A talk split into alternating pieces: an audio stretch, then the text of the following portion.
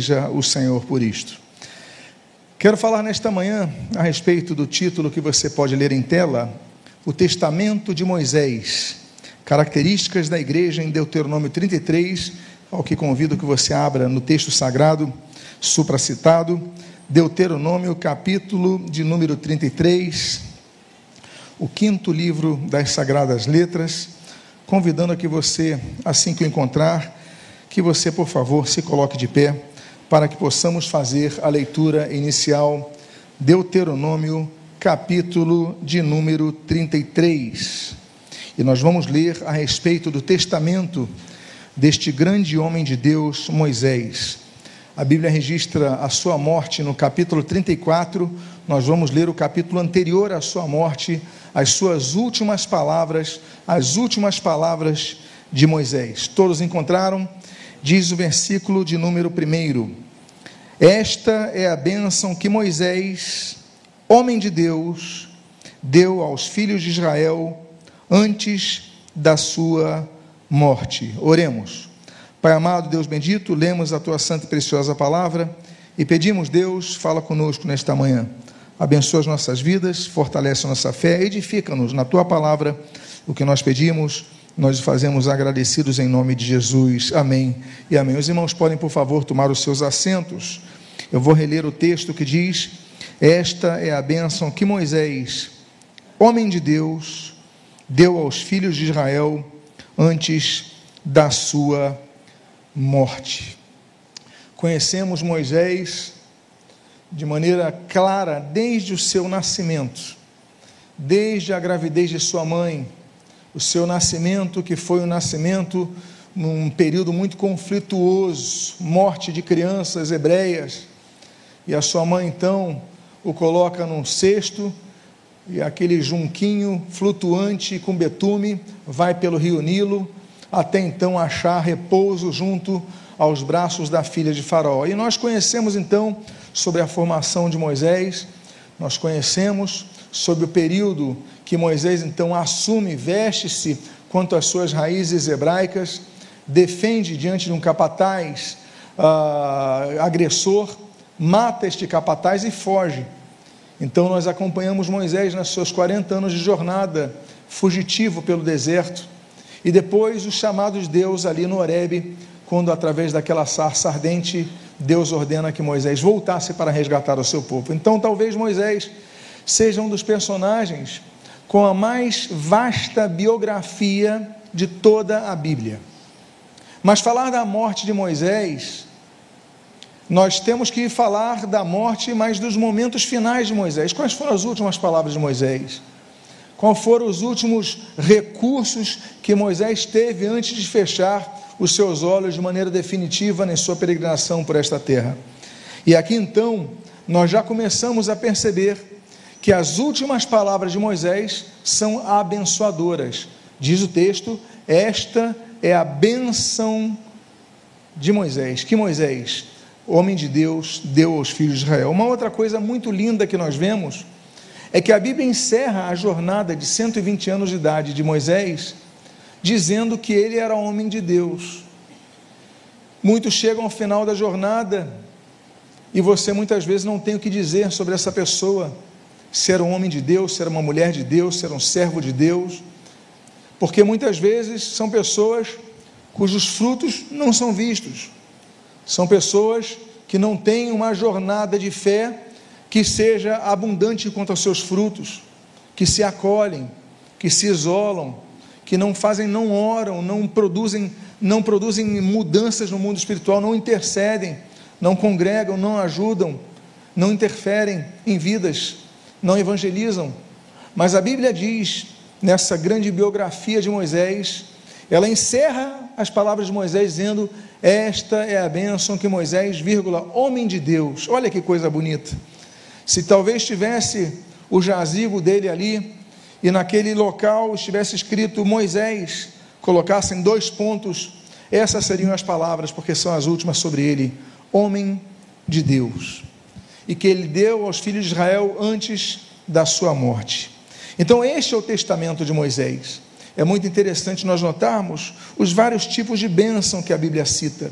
Nós temos, por exemplo, a bênção redentora daquela aliança, a primeira aliança, a aliança edênica, né? Gênesis capítulo 3, versículo 15, que fala de uma bênção daquele que viria, Jesus Cristo. Nós temos, por exemplo, uma bênção nacional que nós vemos sobre a nação de Israel ali em Gênesis capítulo de número 12, a bênção da aliança abraâmica. Nós temos um terceiro tipo de bênção, que é aquela bênção que os pais dão para os filhos, que a Bíblia diz, registra ali em Gênesis capítulo 49, quando Jacó chega para abençoar cada um de seus filhos. Nós temos, por exemplo, a bênção do sacerdote, a chamada bênção sacerdotal, que nós podemos ler ali em Números capítulo número 6, quando o sacerdote abria os seus braços e ali estendia a sua bênção sobre o povo. Nós temos um quinto tipo de bênção, que é a bênção da terra de Israel. Deus faz uma aliança da terra de Israel. Israel, apesar de ser é, levado por todo mundo, voltaria a possuir a sua terra, o que aconteceu no dia 14 de maio de 1948.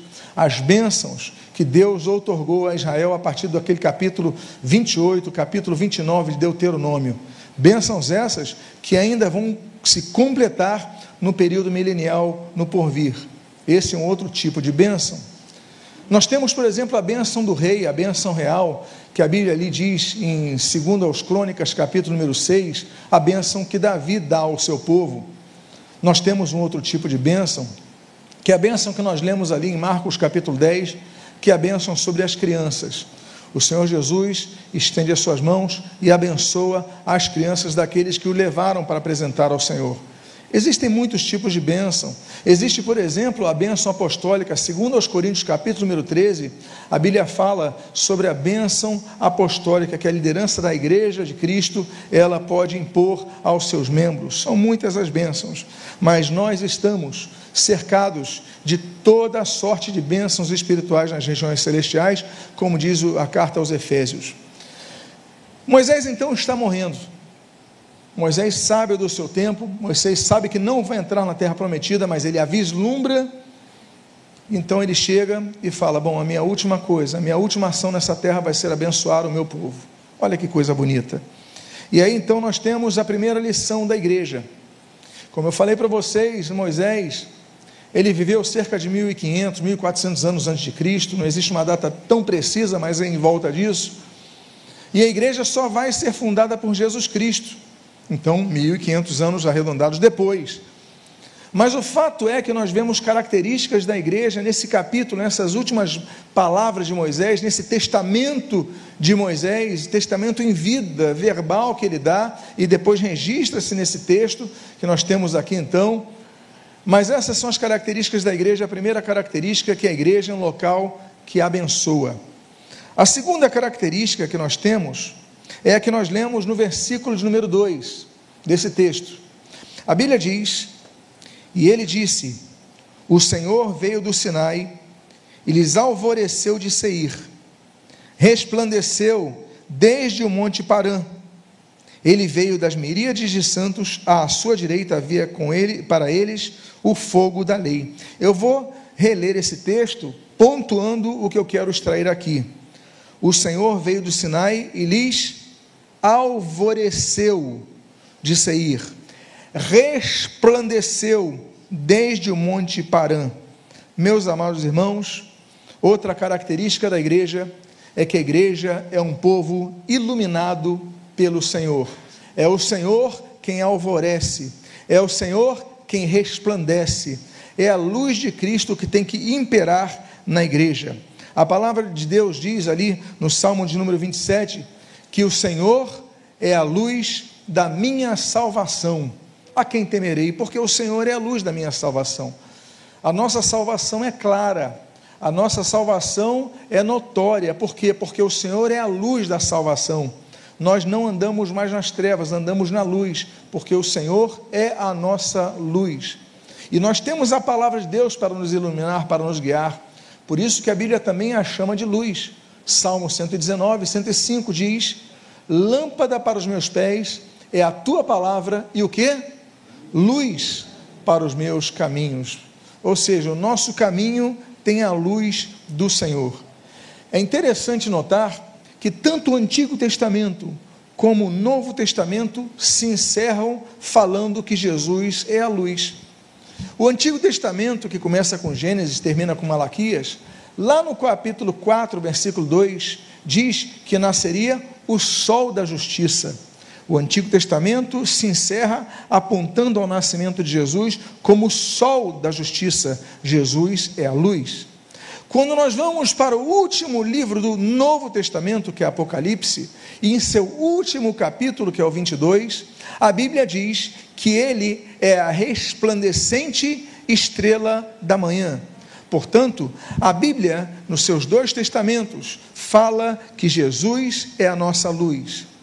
Por isso, a Bíblia diz no Evangelho de João, o Senhor Jesus se apresenta no Evangelho de João, dizendo: Eu sou a luz do mundo. Aquele que anda em mim não estará em trevas.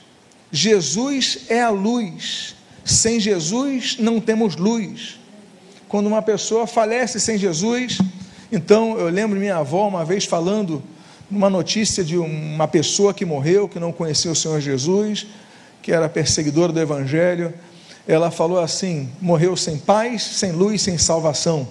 E depois ouvi essa frase de outras pessoas: morreu sem paz, sem luz, sem salvação. Por quê? Porque quem morre sem Jesus, morre sem luz. Não adianta você acender vela para os mortos, porque Jesus é a luz, não é a sua vela na terra que vai dar luz ao caminho dos mortos. Só Jesus é a luz. Agora, Jesus ele fala no capítulo 8 de João, e eu sou a luz do mundo. Mas no capítulo 5 de Mateus, ele fala: Vós sois a luz do mundo. Por quê? Porque a igreja de Cristo, ela tem a obrigação de resplandecer a luz de Cristo do sol da justiça. Assim como o sol, por exemplo, reflete a luz do a lua reflete a luz do sol, nós devemos refletir a luz de Cristo. E meus amados irmãos, quando a igreja reflete a luz de Cristo, a igreja muda a configuração da terra. Voltando a dar o exemplo da lua, que reflete a luz do sol, porque a lua não tem luz em si mesma, mas quando está diante do sol, ela tem luz. E ela não apenas tem luz, como ilumina. Eu não sei se você já foi para algum lugar no interior, como por exemplo um sítio distante da cidade. E ali então está um tempo nublado, não a luz próxima, você apaga a luz do seu quarto, você olha e fica uma coisa completamente escura, na é verdade? Mas se tiver o tempo aberto com uma lua cheia, o que acontece? Você já vai ter uma luz ali para você não pisar em alguns buracos, não é verdade? Para você ver o que está na sua frente. Por quê? Porque quando a luz do sol reflete na lua, então ilumina o nosso caminho. A lua quando tem a luz do sol, ela influencia a situação de nossa vida. Nós podemos falar da lua também, por exemplo, em relação às marés. Eu não sou pescador, eu sou pescador de homens, de pessoas, como todo evangélico, o evangélico é. Mas não sou pescador de ir no rio, de ir, enfim, pescar não tem esse costume. Mas eu sei, alguém aqui gosta de pesca ou entende disso?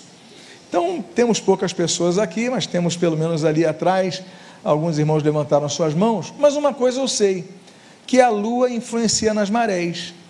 E que tem pessoas que quando a lua está cheia, opa, hoje é um tempo bom para eu ir pescar, não é verdade?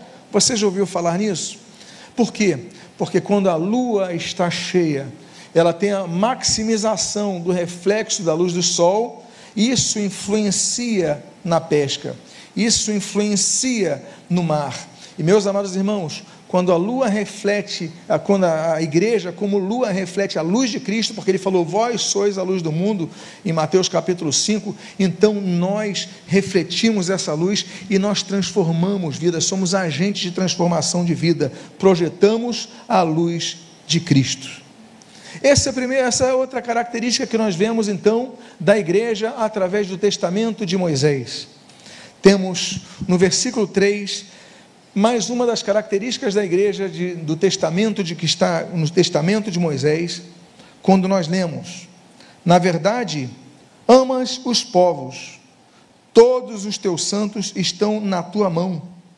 Eles se colocam ao, a teus pés e aprendem das tuas palavras. Meus amados irmãos, que coisa bonita, porque fala do amor de Deus.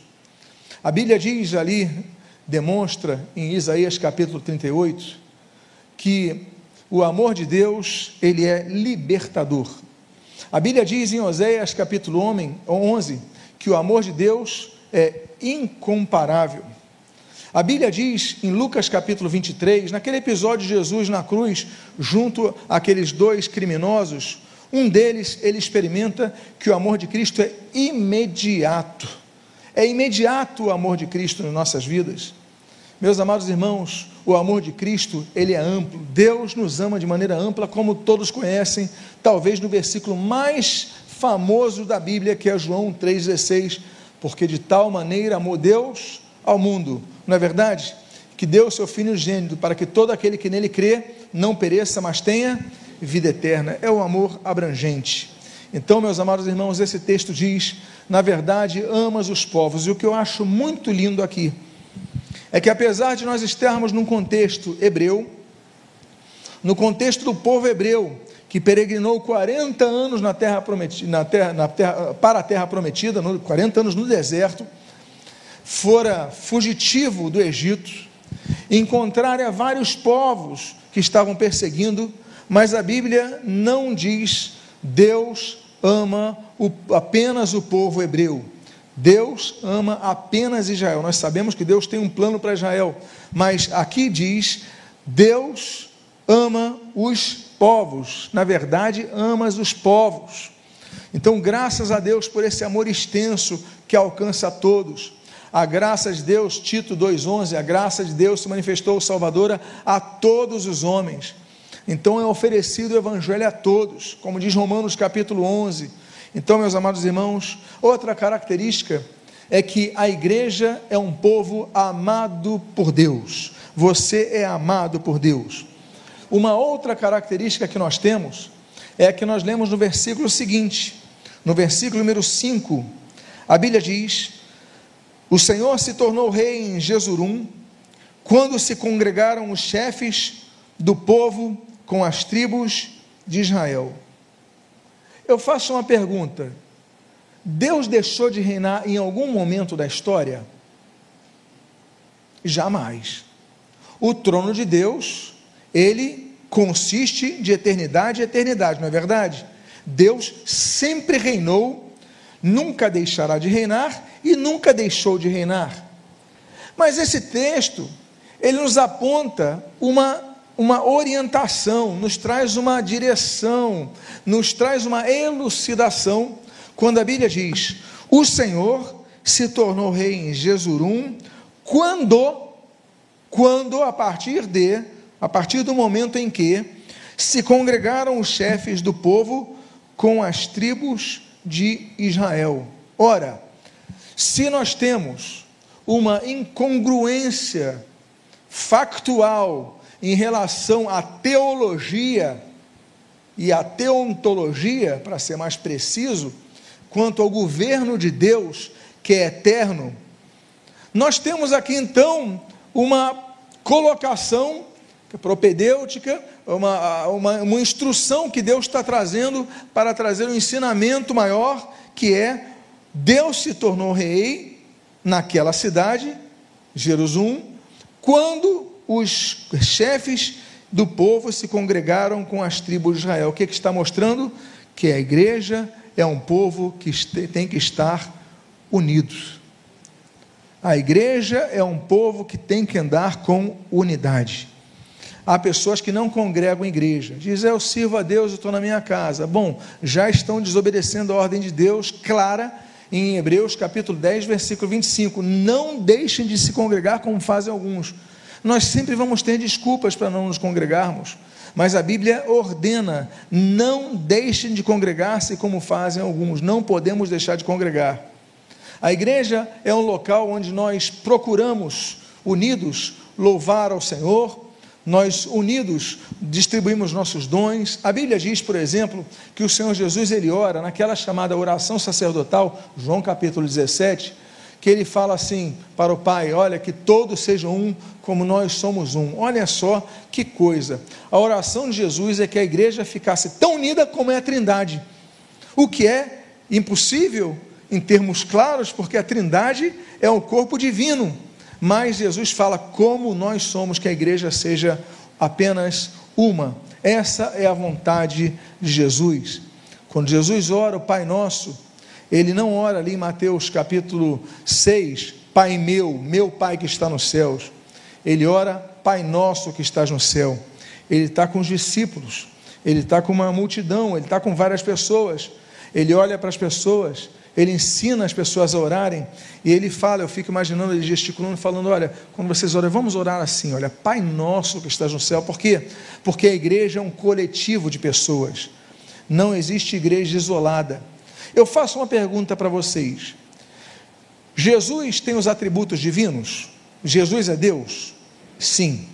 Sendo Jesus Deus e tendo os atributos divinos, nós podemos citar alguns dos atributos divinos que tem Jesus que tem o Espírito Santo, que tem Deus Pai.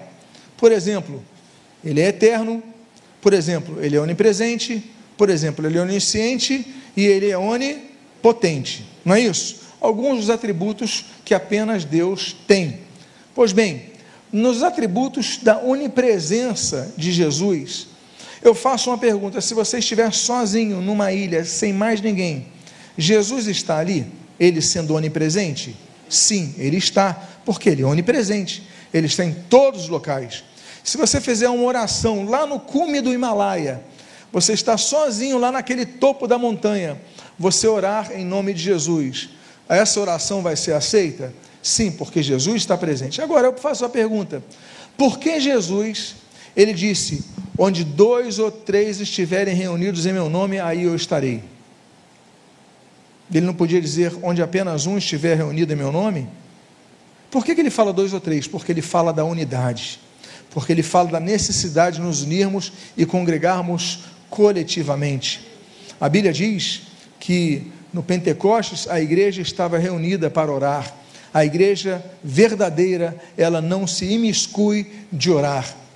Quando em Roma, se você for a Roma, tiver a oportunidade de ir a Roma, procure nas catacumbas de Roma, porque são, é emocionante. Porque a igreja estava sendo perseguida, pelos imperadores. Era, de, era muito complicado você. Então, você, para se congregar, você tinha que ir aonde? Onde ninguém ia. Porque se você congregasse na tua casa, alguém denunciava, os soldados vinham, prendiam. Se você fosse fazer um, um culto em praça pública, a mesma coisa acontecia. Então, o que, que os cristãos fizeram para não deixar de congregar-se? Iam nas catacumbas, ou seja, os cemitérios subterrâneos. E olha só, Hoje, quando você vai nas catacumbas, você tem ventiladores, exaustores ali dentro, né? uma ventilação mecânica para ajudar aqueles, principalmente, inclusive, não apenas a questão da ventilação, da respiração, mas principalmente os claustrofóbicos. Agora, naquela época não havia isso. E naquela época tinha corpos lá. Hoje não tem nenhum corpo. Você tem aqueles, aqueles que eles chamam de cubículum, né? então aqueles locais onde colocavam os corpos. Mas Hoje, é, naquela época não tinha, ali eram corpos apodrecendo, não tinha ventilação. E a igreja se reunia ali, no subterrâneo, com corpos em decomposição, com um mau cheiro, se arriscavam para congregar. Olha que lição nós temos. E hoje nós temos todo o luxo, todo conforto, e a gente deixa de se congregar por qualquer coisa. Por isso que a Bíblia diz que nós somos um corpo depois de Jesus, um dos motivos de nós congregarmos é participarmos da ceia. A igreja reunida participa da ceia. 1 Coríntios capítulo 11. Em 1 Coríntios capítulo 12, no capítulo seguinte, a Bíblia diz o seguinte: que nós somos um corpo, membros uns dos outros. E a Bíblia fala em 1 Pedro capítulo 4, versículo 10, que nós devemos então desenvolver os nossos dons uns com os outros, cada um conforme o dom que recebeu e aí é o poder da igreja. E nós aprendemos isso nesse momento em que é o testamento de Moisés ali sendo dito. No versículo 6, nós temos mais uma característica maravilhosa da igreja. A Bíblia diz que Rubem viva e não morra, e que não sejam poucos os seus homens, que não sejam poucos, a pouca a sua geração, ele não morra, mas ele viva Outra característica da igreja é que a morte não é capaz de parar a igreja. Nós viveremos para todo sempre. Nós temos a promessa da vida eterna. Então, meus amados irmãos, existe a vida natural, que ela cessa um dia. Temos um corpo biológico, mas nós temos a vida espiritual, que vai adentrar para a vida eterna. Então, nós viveremos para sempre, e essa é outra promessa bendita e outra característica maravilhosa da igreja que nós encontramos já em Deuteronômio, capítulo número 33, no testamento de Moisés. Uma outra característica que nós temos está no versículo seguinte, que é o versículo 7, quando nós lemos: Isto é o que disse de Judá: Ouve, ó Senhor, a voz de Judá, e faze com que volte ao seu povo com as tuas mãos, luta por ele, e se tua ajuda contra os seus inimigos. Meus amados irmãos, nós devemos entender que outra característica na igreja é que a igreja ora ao Senhor. A Bíblia diz, isto é o que eu disse de Judá: ouve, ó Senhor, a voz de Judá, ouve, Senhor. Oração. A Bíblia fala tanto de oração que a Bíblia menciona 222 orações em seu texto sagrado, 173, 176 no Antigo Testamento, 46 no Novo Testamento. São muitas orações que são registradas. Por quê? Porque nós temos o direito de orar a Deus. Depois de um tempo, as pessoas quiseram burocratizar essa questão. Né, quiseram burocratizar hoje na igreja, existem pessoas que não oram, elas precisam de oração, vão até um líder religioso, olha, ora por mim, não há nenhum problema sobre intercessão, mas você sozinho pode orar ao Pai mediante o, o sumo sacerdote que é Jesus Cristo. Então você ora, Pai, em nome de Jesus eu chego à tua presença. Ou senão você ora, Pai, e você começa a orar e você encerra em nome de Jesus. Por quê? Porque Jesus é o nosso único mediador entre nós e Deus. Então nós oramos a Deus. Característica da igreja, a igreja ela ora ao Senhor. Nós devemos orar, por exemplo, de maneira humilde segundo os Crônicas, segundo Crônicas, capítulo número 7, de maneira humilde nós devemos orar ao Senhor. Nós devemos orar ao Senhor, por exemplo, agradecendo, como nós lemos ali em Mateus capítulo 6. Nós devemos orar ao Senhor também pedindo, fazendo pedidos. Mateus capítulo 7, ele fala para nós pedirmos, para nós buscarmos, para nós batermos. Né? A Bíblia fala em Lucas capítulo 18 para nós perseverarmos nossos pedidos. Então não é só agradecer, é pedir também. Ele é um pai. Meus amados, quem aqui é pai sabe da alegria quando um filho pede alguma coisa, não é verdade? Claro que nem sempre vai ser possível cumprir, mas sempre que um pai pode cumprir o pedido do seu filho, ele tem toda a alegria de cumprir o pedido, ele tem satisfação. Deus é assim, Deus é nosso Pai, é o Pai nosso que está no céu.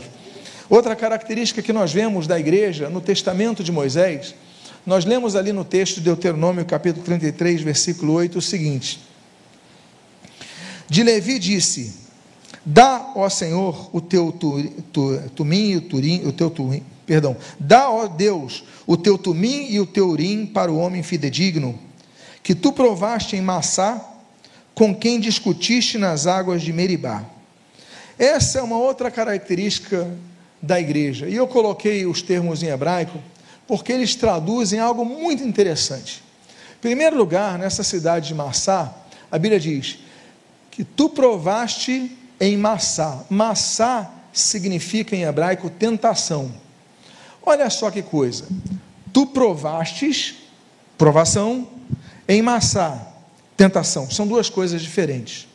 Provação e tentação significam lutas e provas pelas quais nós passamos, mas a provação Primeira característica, a aprovação vem de Deus e a tentação vem do diabo.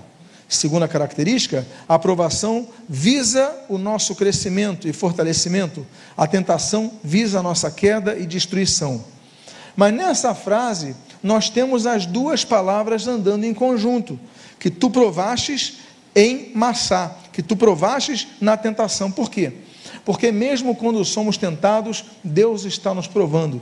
Deus está nos testando e nós podemos sair mais fortes do que nós entramos. E aí então nós temos: Tu provastes em Massá, com quem discutiste nas águas de Meribá.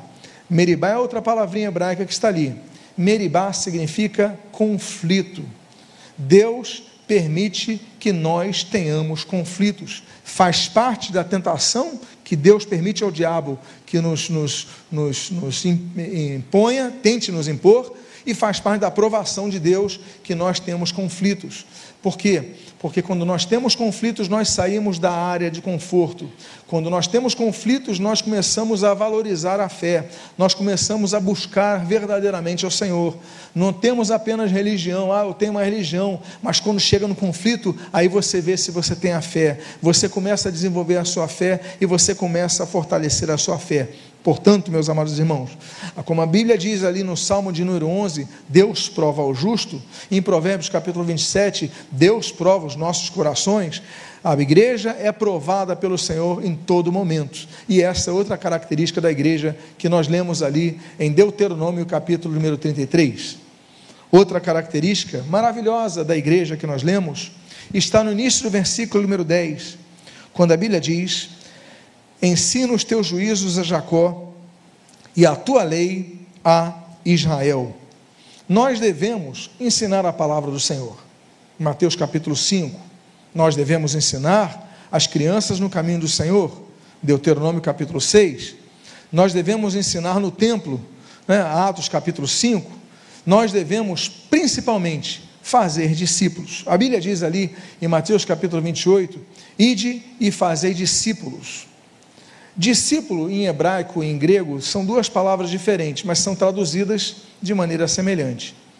Porque em hebraico, em grego, é matetes, que significa aluno, mas em hebraico é ben, que significa filho. Fazer discípulos é gerar filhos, pessoas que vão aprender contigo, pessoas que vão te olhar como exemplo, como referência e que por causa disso vão crescer. Olha a grande responsabilidade que cada um de nós tem. Então, nós aprendemos que a igreja é um local de nós ensinarmos pelo exemplo, não apenas no púlpito, não apenas pela frequência, mas temos que ensinar pelo exemplo. Então, fazer discípulos. Uma outra característica da igreja que nós vemos no testamento de Moisés, olha que coisa linda, 1500 anos antes da igreja ser instituída, nós já temos características da igreja sendo explicitadas. A Bíblia diz no, no versículo número 12 é, o seguinte: De Benjamim disse: O amado do Senhor habitará seguro com ele. Todo o dia o Senhor o protegerá e ele descansará nos seus braços. A igreja é um povo que descansa nos braços do Senhor. É Ele quem nos leva a pastos verdejantes. No momento mais difícil do deserto, Deus proveu direção através da coluna de fumaça durante o dia, através da coluna de fogo durante a noite. Durante a fome no deserto, Deus proveu-os de codornizes que foram ventadas pelo mar, e assim Deus também os proveu com maná que era descido dos céus de maneira diária. Deus é o Deus da provisão. A igreja descansa no Senhor. E descansar é muito importante, por quê? Porque demonstra que nós ficamos cansados. Quando nós vemos que a igreja descansa nos braços do Senhor, é porque nós nos cansamos. Meus amados irmãos, Passamos por lutas, passamos por provas, passamos por dificuldades. E você muitas vezes fala: Não, eu quero ser como Fulano, que nunca passou por um problema. Eu tenho contas vencidas. Eu tenho pessoas doentes na família. Eu tenho conflitos. Mas Fulano, eu tenho certeza que não tem. Quem disse que não tem? Todos passam por dificuldades. O Senhor Jesus diz: No mundo tereis aflições, mas tem de bom ânimo, porque eu venci o mundo a nossa grande, o nosso grande descanso não é que nós já estamos na terra prometida. A Bíblia fala em Hebreus que nós um dia vamos entrar no descanso. Aqui é momento de lutas. Todos os discípulos passaram por lutas. Todos os servos de Deus passam por lutas. A Bíblia diz que nós temos o dia mal. Não é isso que a Bíblia fala quando fala da armadura de Deus? Portanto, tomai toda a armadura de Deus para que possais resistir no dia mal. Então, nós temos o dia mal, todos nós temos dificuldades, passamos por lutas, mas uma coisa nós descansamos, descansamos nos seus braços. Olha que coisa bonita Moisés diz. Moisés idoso, Moisés com muitas experiências, com muitas decepções, com muitas tristezas. O povo se rebelou contra ele algumas vezes, o povo murmurava, não é verdade? Mas o final da vida de Moisés, você vê que não tem mágoa, não tem rancor. Ele levanta a sua mão e começa a abençoar cada uma das tribos, começa a abençoar o seu povo, começa a dizer: olha, e aí Benjamim, na sua vez, olha, você vai descansar nos braços do Senhor. Diga à pessoa que está do seu lado: descanse nos braços do Senhor.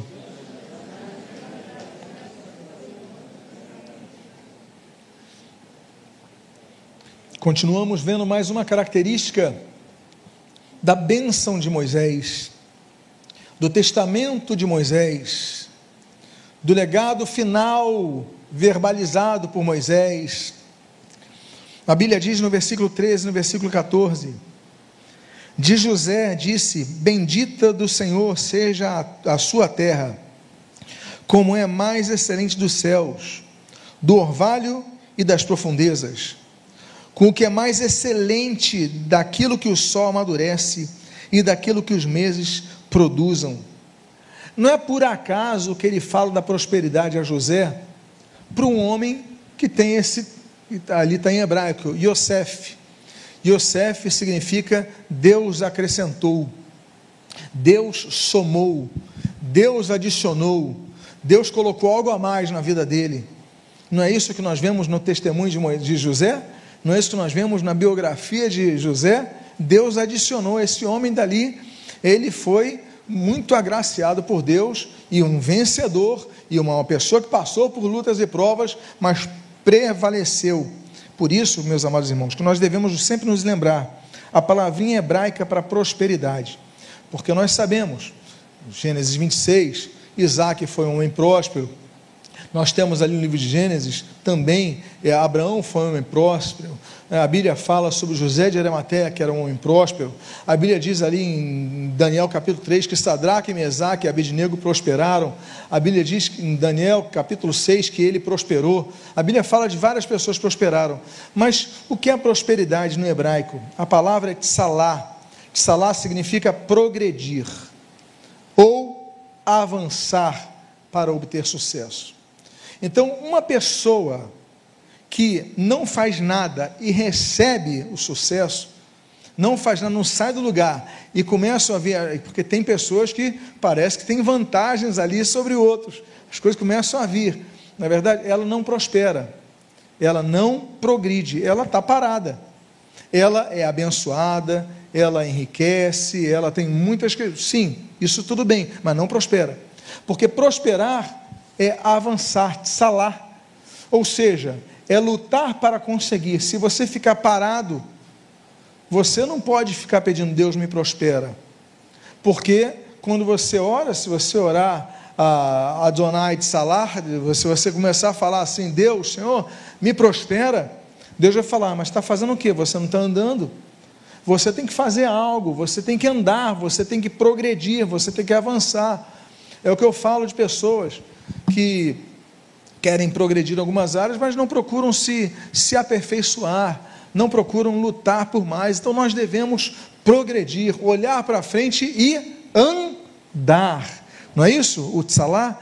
Progredir. Então ele fala de José, olha, Deus acrescentou, mas ele fala: Bendita do Senhor seja a sua terra, com o que é mais excelente dos céus, do orvalho, das profundezas, com o que é mais excelente daquilo que o sol amadurece e daquilo que os meses produzem. Mas eu pergunto: se Deus desse o sol na, no tempo certo, a chuva no tempo certo e a terra fértil, mas José não trabalhasse em sua terra, José deixasse o capim crescer junto com as demais, das demais plantas, se ele não cuidasse das árvores, se ele não tirasse as larvas, porque elas vêm, os, os, os, as pragas vêm, se ele não fizesse nada, ele seria próspero, ele perderia o que Deus deu.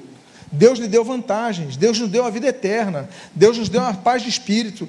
Mas o que, que nós temos feito com o que Deus nos deu? Então, a prosperidade tem esse lado, não é apenas o ganho, é o andar, é o prosseguir, é o ficar verificando é, se, se algum, alguma coisa entrou para você limpar. Uma coisa, uma vez, uma pessoa falou: Ah, Se Deus existe, por que há tanto mal no mundo?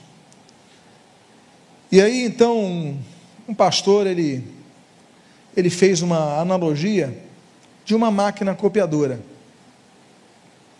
Ele falou: Olha só essa, essa cópia, está cheia de falhas.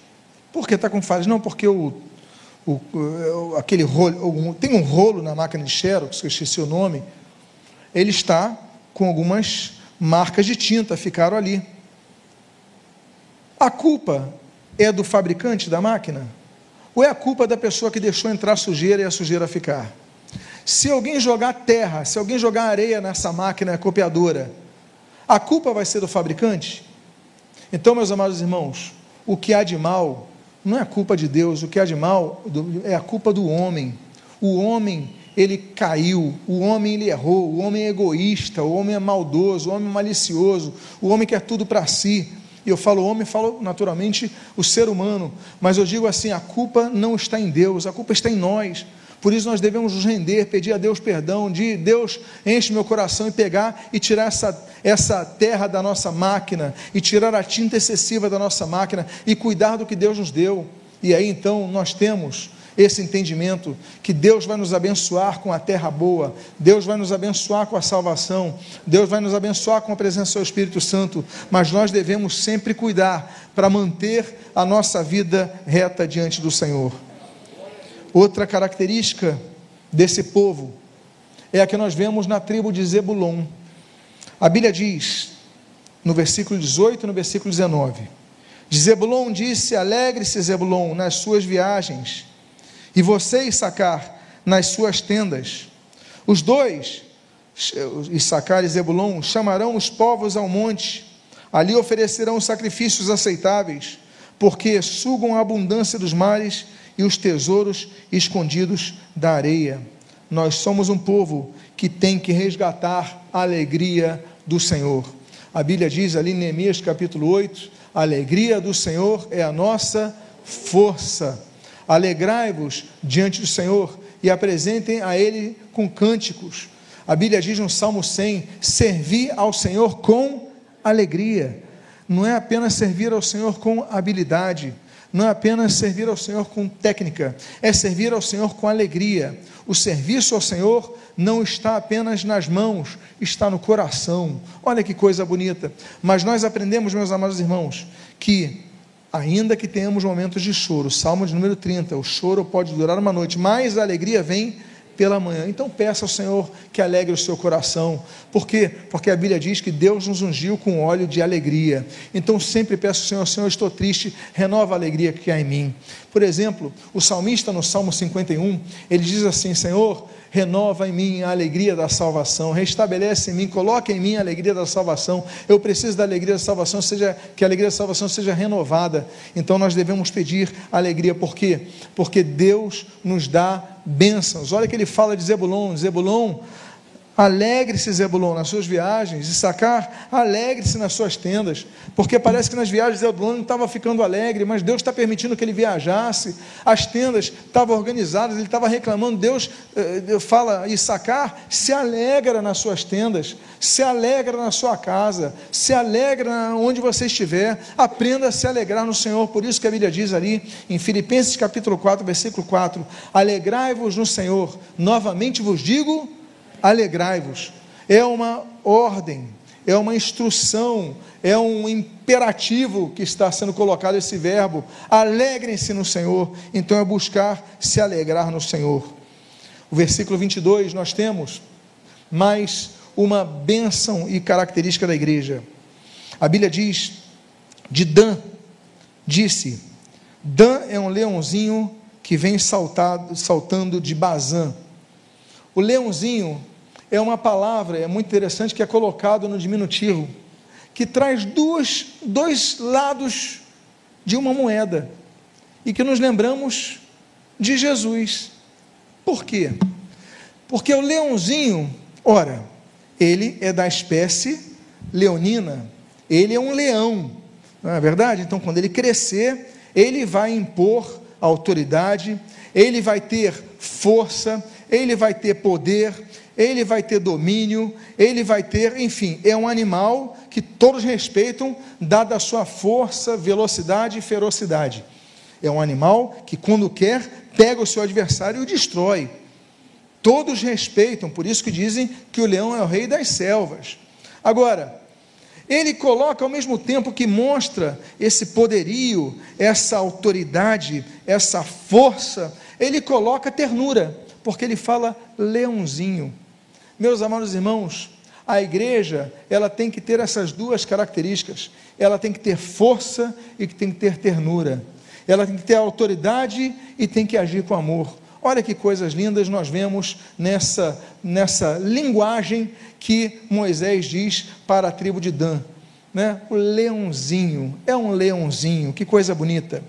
A penúltima característica da igreja que nós vemos no testamento de Moisés se encontra no versículo 23, quando nós lemos: De Naftali disse: Naftali receberá favores, e cheio da bênção do Senhor, possuirá o lago e o sul. Olha só, receberá favores, e cheio da bênção do Senhor, possuirá o lago e o sul. Meus amados irmãos, a igreja é um povo cheio da bênção de Deus. Nós somos chamados para conquistar. Ele fala de favores, não é verdade? Mas fala de possuir. Não é só chegar e já não possuir. Ele vai ter que conquistar, ele vai ter que sair do lugar para chegar lá. Deus nos dá promessas, mas nós temos que sair do nosso lugar para possuir essas promessas.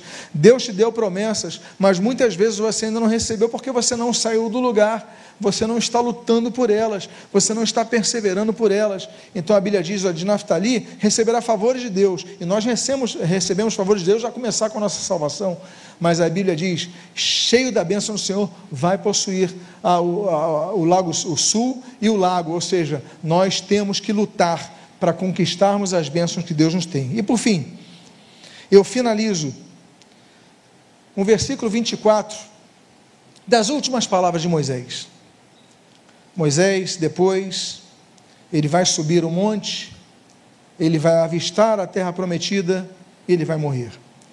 Mas das tribos, ele então vai falar para a tribo de Azer.